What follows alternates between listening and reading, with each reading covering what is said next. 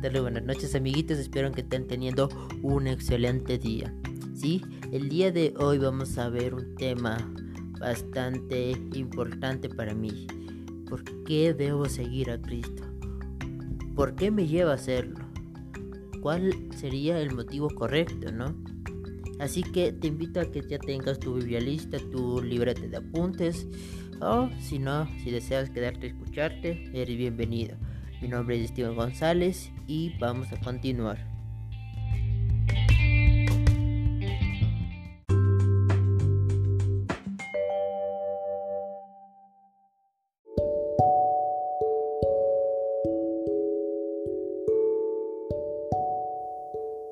Bueno, una de las tantas cosas que cuando uno acepta a Cristo como su Señor y Salvador, a veces se pregunta con el pasar del tiempo, bueno, no, quiero ser yo el único loco, de que ¿por qué debo seguir a Cristo? ¿Qué me nace?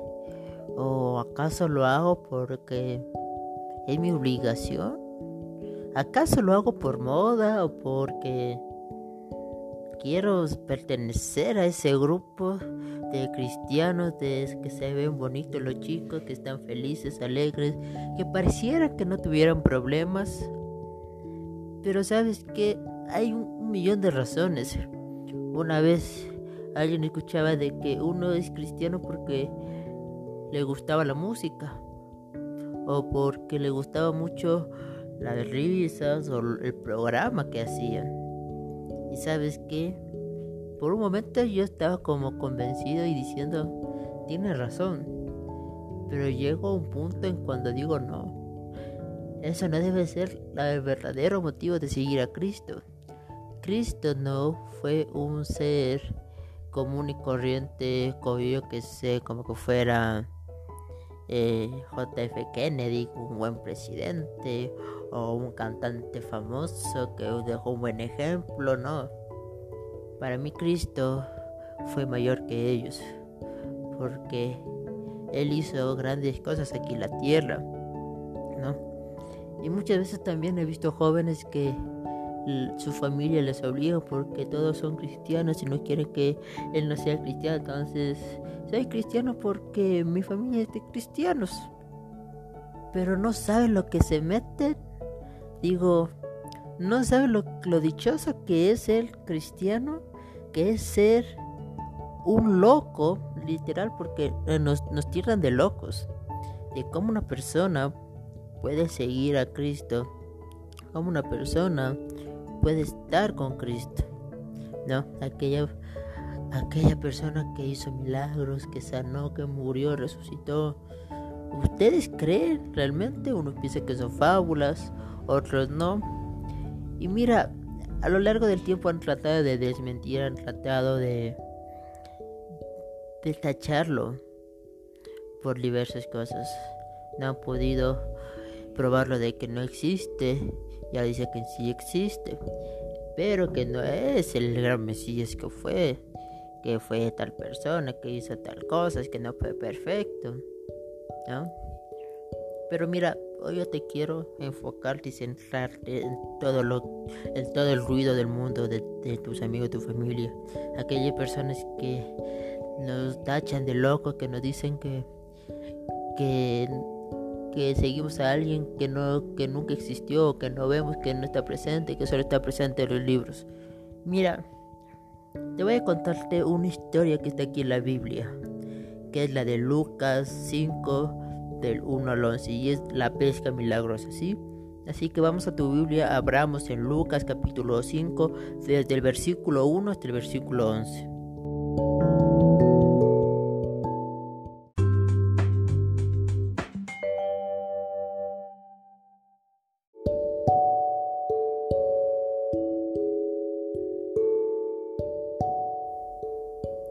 Bueno, ahora que tienes tu Biblia aquí, Vamos a dar lectura que nos dice, y aconteció que estando Jesús junto al lago de Genezaret, el gentío se agolpaba sobre él para oír la palabra de Dios. Y vio dos barcas que estaban cerca de la orilla del lago. Los pescadores, habiendo descendido de ellas, lavaban sus redes. y entrando a una, en una de aquellas barcas, la cual era Simón, le rogó que le apartase de tierra un poco y sentándose enseñaba desde la barca a la multitud. Cuando terminó de hablar, dijo a Simón, boga mar adentro y echa vuestras redes a pescar.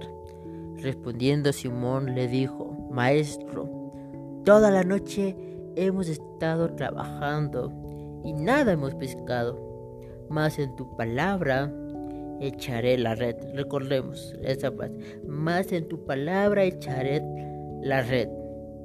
Y habiéndolo hecho, encerraron gran cantidad de peces y su red se rompían. Entonces hicieron señas a los compañeros que estaban en las otras barcas para que viniesen a ayudarles. Y vinieron y llenaron ambas barcas de tal manera que se hundían.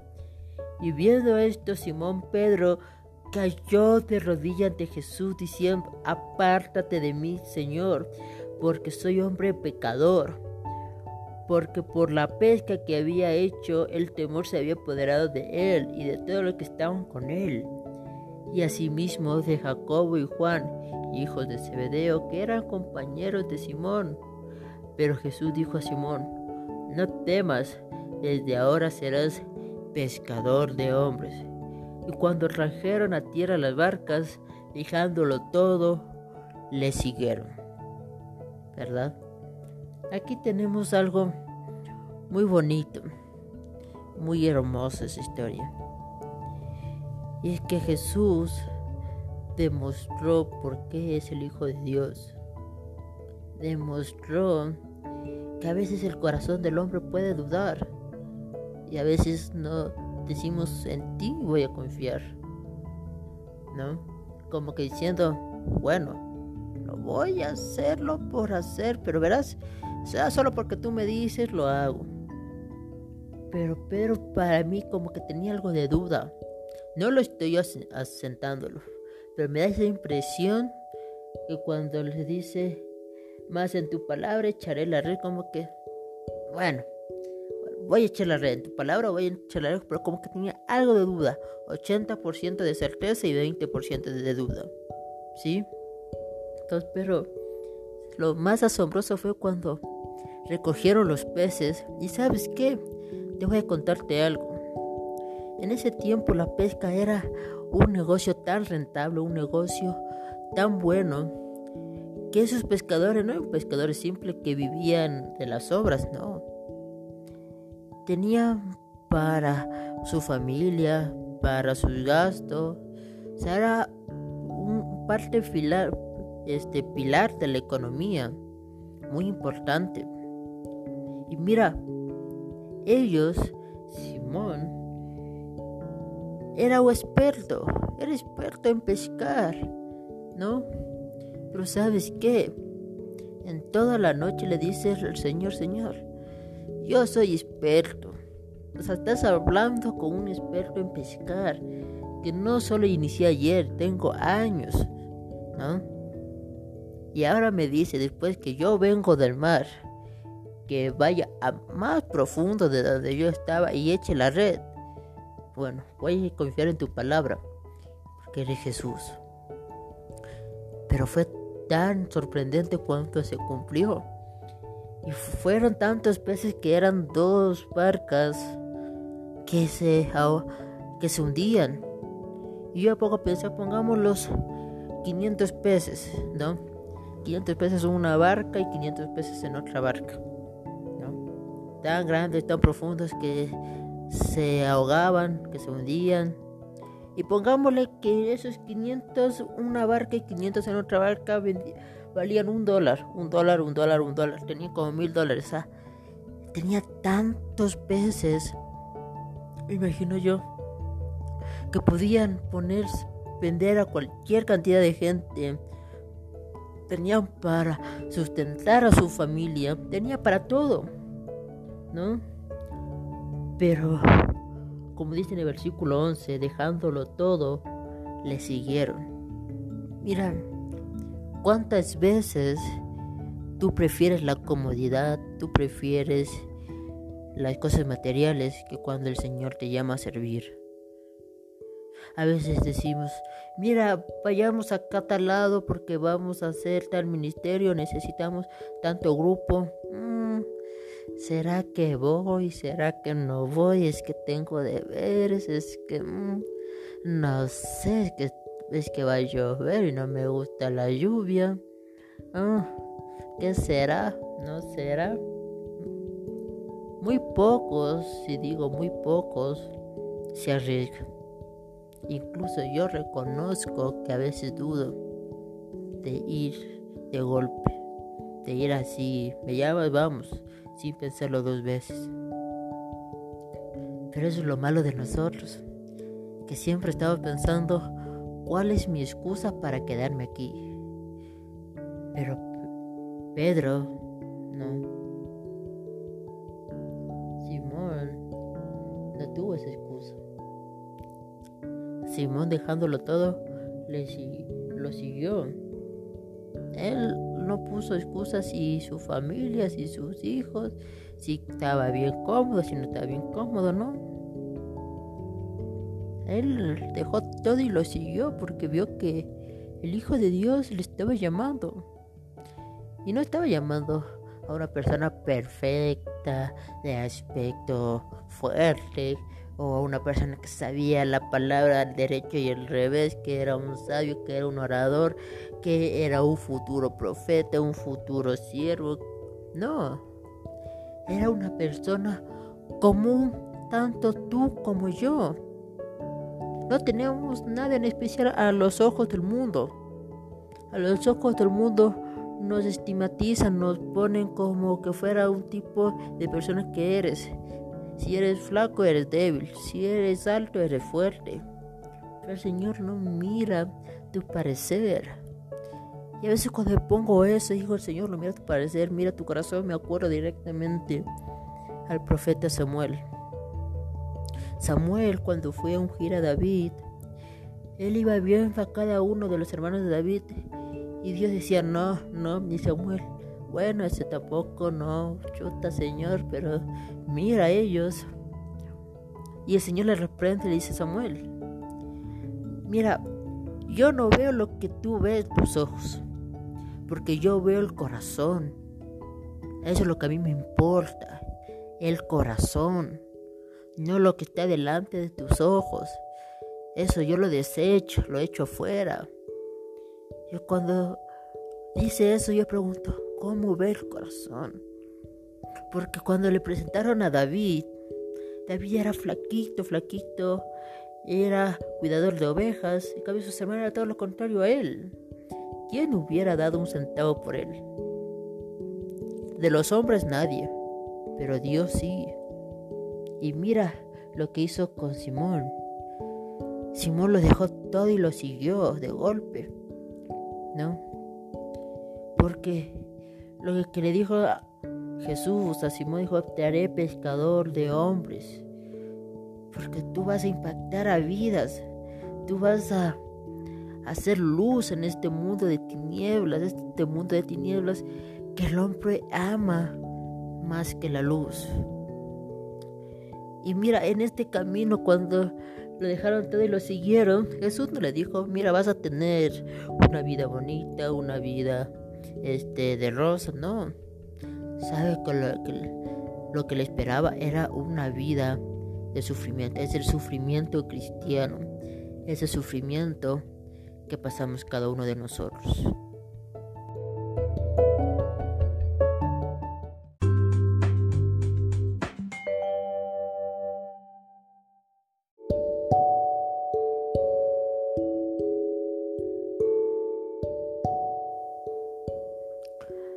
Yo quiero invitarte a ver cuál es el sufrimiento cristiano. Y eso vamos a ver en Primera de Pedro. ¿Sí? En Primera de Pedro tenemos desde el capítulo 1, desde el versículo 3 al 6, que nos dice uno como cristiano qué tenemos y qué vamos a pasar. Leemos desde el versículo 3.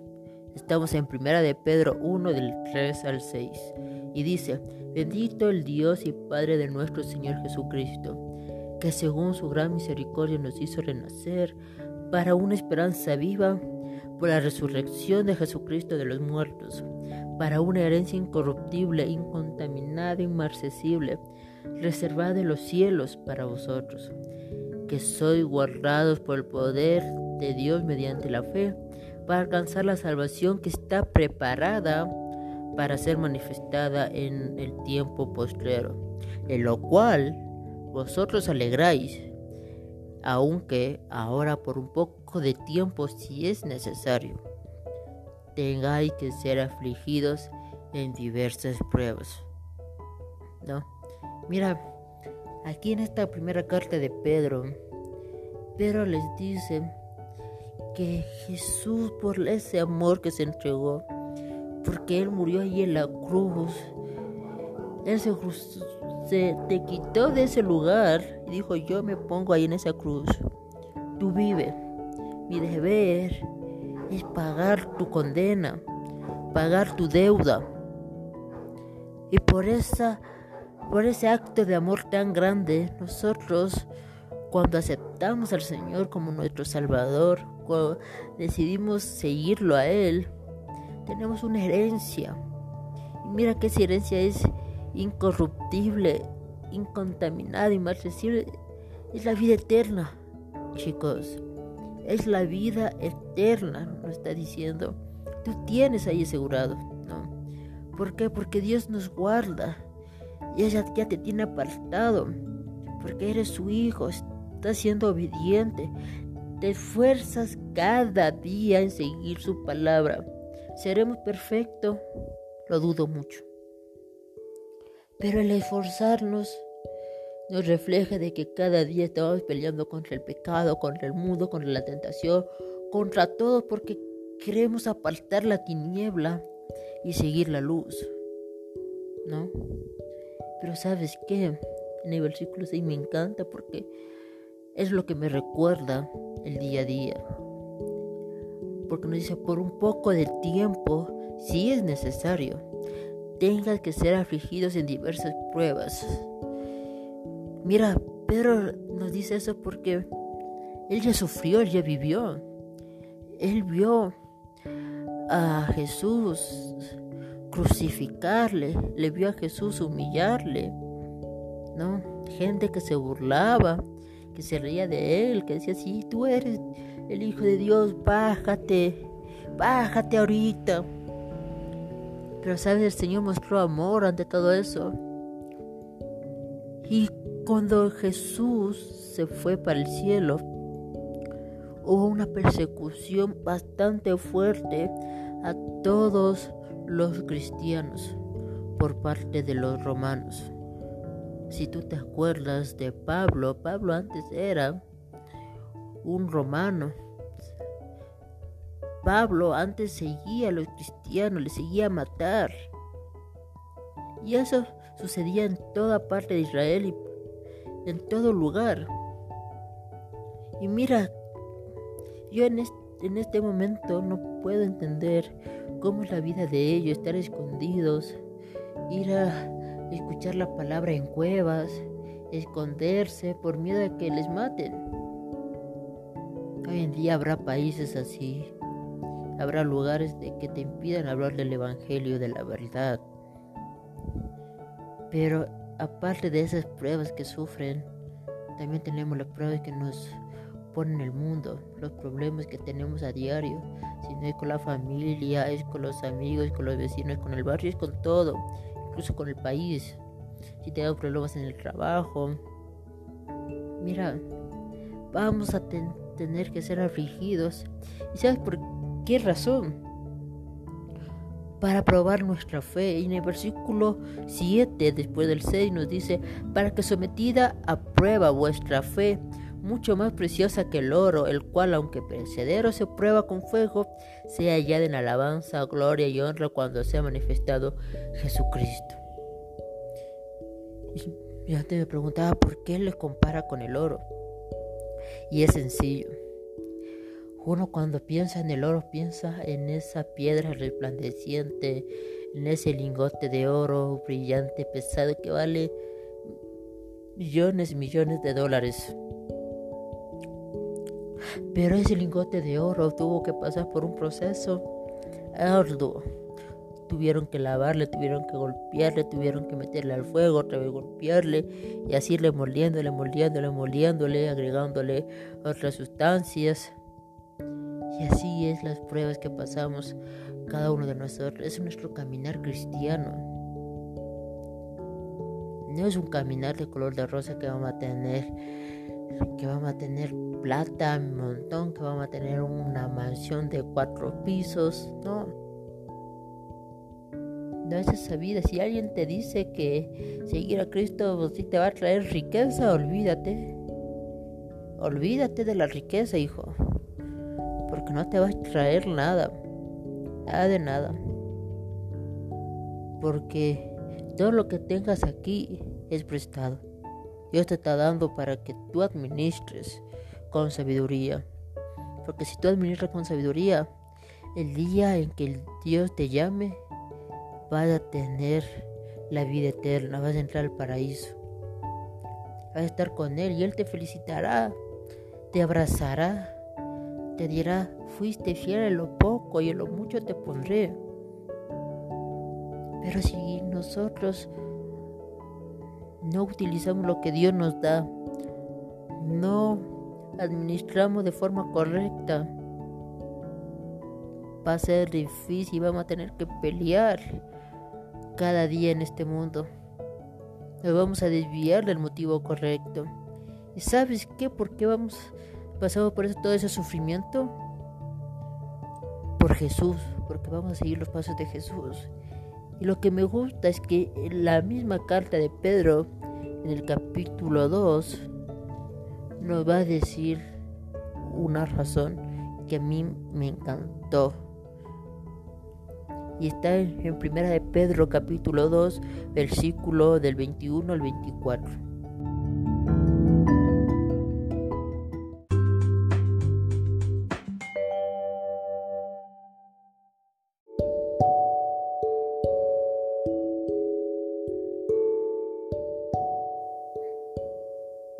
Mira, Vamos a leer juntos. Nos dice, pues para estos fuiste llamado, porque también Cristo padeció por nosotros, dejándonos ejemplo para que sigáis sus pisadas, el cual no hizo pecado ni se halló engaño en su boca, quien cuando le maldecían no respondía con maldición, cuando padecía no amenazaba, sino encomendaba la causa al que juzga justamente, quien llevó el mismo nuestros pecados en su cuerpo sobre el madero, para que nosotros, estando muertos a los pecados, vivamos a la justicia, y por cuya herida fuiste sanados.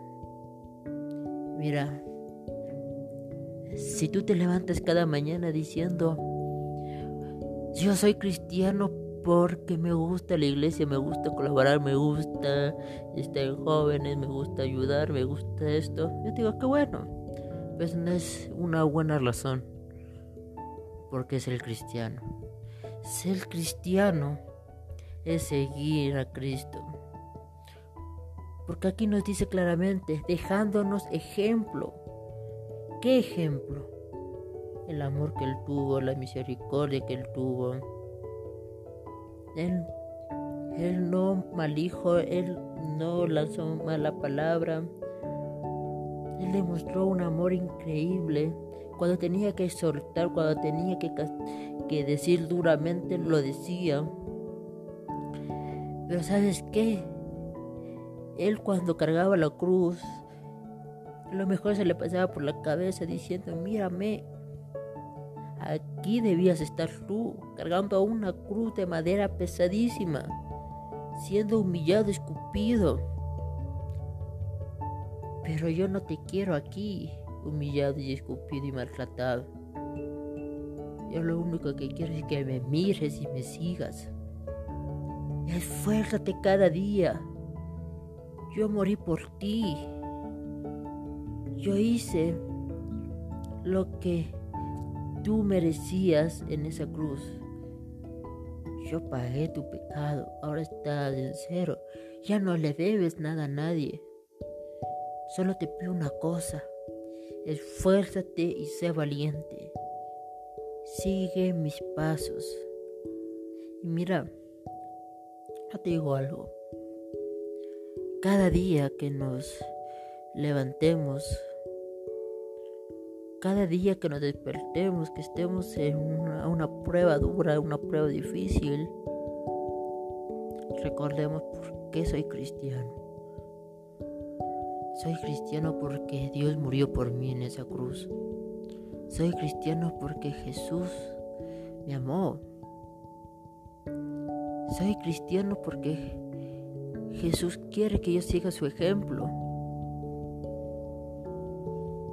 Mira si tú no sabes por qué aceptar a Cristo, si no sabes por qué seguirlo, ahora te invito a que lo sigas. El pecado no se va a ir. Me refiero a las tentaciones. Los problemas no se van a ir. Si tienes alguna discapacidad o algún mal de salud, tampoco se van a desaparecer. Pero ya no vas a estar solo. Vamos a estar con Jesús luchando día a día en este mundo. Porque en este mundo hay tanta tiniebla que a veces nos ciegan de la luz. Pero al estar con Jesús, Jesús nos aparta y nos lleva hacia la luz. Ya no estamos solo peleando por este problema, por esta angustia. Ya no estamos solos sufriendo, no. Tenemos a Jesús al lado mío, nuestro compañero, nuestro Padre, nuestro mejor amigo. Y cuando le veamos a Él, cuando le sintamos, recordemos que Él murió por nosotros aún siendo pecadores, pero cada día nos cuesta ser perfecto, cada día nos cuesta abrir la boca y a veces gritarle, enojarnos, llenarnos de ira, pegar, maldecir, nos cuesta retener eso. Y a veces no se nos sale. Tú sabes que el Señor está ahí. Dice, eres humano. Pero levántate, quítate el polvo y sigamos adelante. No nos sintamos solos, humillados ni ofendidos. Cada día si es que tú te equivocas, si es que cometes algún pecado, mira, Jesús te escucha en la intimidad. Él sabe lo que hiciste. Para Él no hay nada ajeno al problema. Para Él no hay problema que se pueda resolver. Ahora quiero que cerremos un ratito los ojos. Y si tienes algún problema, alguna situación, alguna dificultad, algo que te está parándote, que te está estorbando en tu vida, te invito a que le digas a Jesús que te ayude. Cerremos los ojos un rato. Digámosle, Señor, sé que no soy perfecto. Sé que he tratado de luchar con mis fuerzas, he tratado de ocultar mi dolor, he tratado de maquillar todo ese sufrimiento, ese problema. Y a veces no entiendo por qué no me ayudas. Padre, ahora comprendo lo importante que es que yo sea un hijo tuyo no solo es un título común y corriente, es algo que lo llevo marcado en mi corazón, porque ya no estoy solo, ya no vivo yo, sino que tú, Padre, vives en mí. Ya no soy Steven, nada más, sino soy Steven y Jesús. Estamos los dos luchando contra el mundo, contra lo que el mundo nos pide, lo que el mundo me presiona, lo que mis amigos quieren, lo que mi familia quiere, que en el trabajo me piden que haga. Pero sabes que yo quiero hacer lo correcto. No quiero ofenderte. Porque tú me dejaste un ejemplo. Un ejemplo de rectitud. Si hoy vengo hacia ti, es para pedirte que luches conmigo, porque tú eres mi espada y mi escudo, y tú siempre vas a ser mi rock. En ti confiaré y en ti me guiaré por mi vida.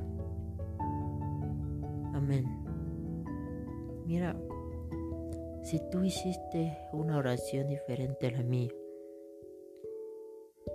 te agradezco. Cada uno de nosotros luchamos con heridas, luchamos con vicios, con problemas, con todo lo que padecemos en este mundo. Pero también Cristo padeció por nosotros. Cristo fue humillado a tal grado que fue llevado una cruz, una cruz que no le pertenecía a él, pertenecía a nosotros, pero él lo llevó. Él estando en esa cruz le dijo, Padre, perdónalo porque no saben lo que hacen.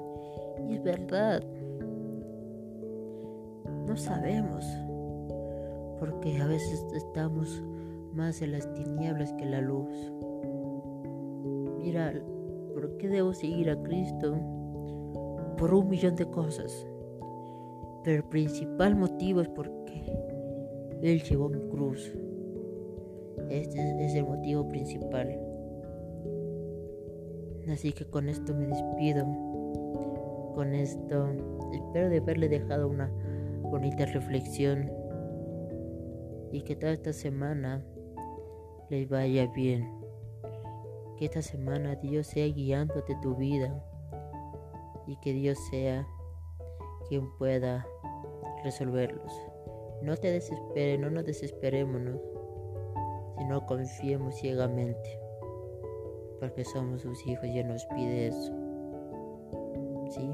Así que te dejo con una canción, espero que te gusten y nos vemos en un próximo episodio.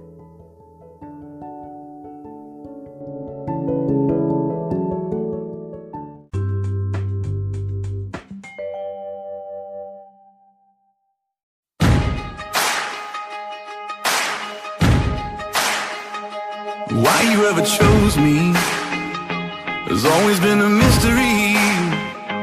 All my life I've been told I belong at the end of the line with all the other not quite, with all the never get it right. But it turns out they're the ones you were looking for all this time. Cause I'm just a nobody, trying to tell everybody all about somebody who saved my soul. Ever since you rescued me, you gave my heart a song to sing. I'm living for the world to see, nobody but Jesus. I'm living for the world to see, nobody but Jesus. When Moses had stage fright, and David brought a rock to a sword fight. Picked 12 outsiders nobody would have chosen And you changed the world. Well, the moral of the story is Everybody's got a purpose.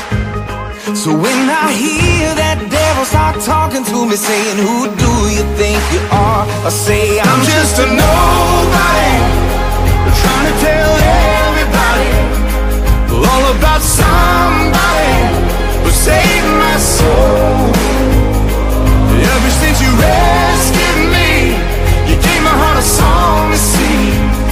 I'm living for the world to see. Nobody but Jesus.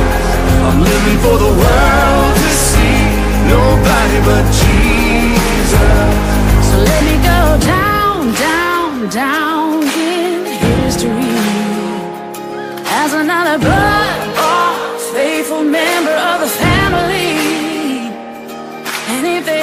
forget my name, well, that's fine with me. I'm living for the world to see nobody but Jesus. So let me